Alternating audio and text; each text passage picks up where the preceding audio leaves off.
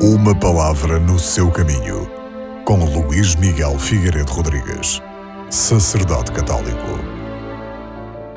Na segunda leitura, escutamos uma passagem da Epístola do Apóstolo São Paulo aos Filipenses, onde se afirma, de uma forma categórica, que Jesus Cristo nos há de transformar à imagem do seu corpo glorioso.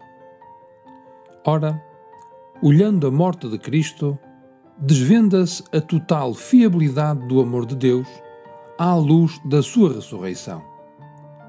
Enquanto ressuscitado, Jesus Cristo é testemunha fiável, digna de fé, apoio firme para a nossa fé.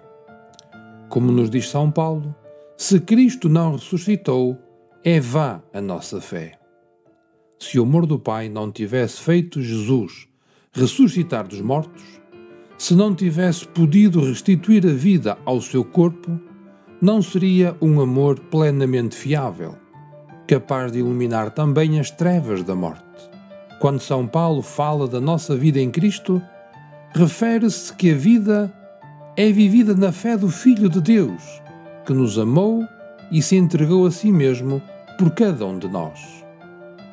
Esta fé do Filho de Deus é certamente a fé de cada um de nós mas supõe também a fiabilidade de Jesus, que se fundamenta, sem dúvida, no seu amor até à morte, mas também no facto de ele ser Filho de Deus, o que comprova a sua ressurreição.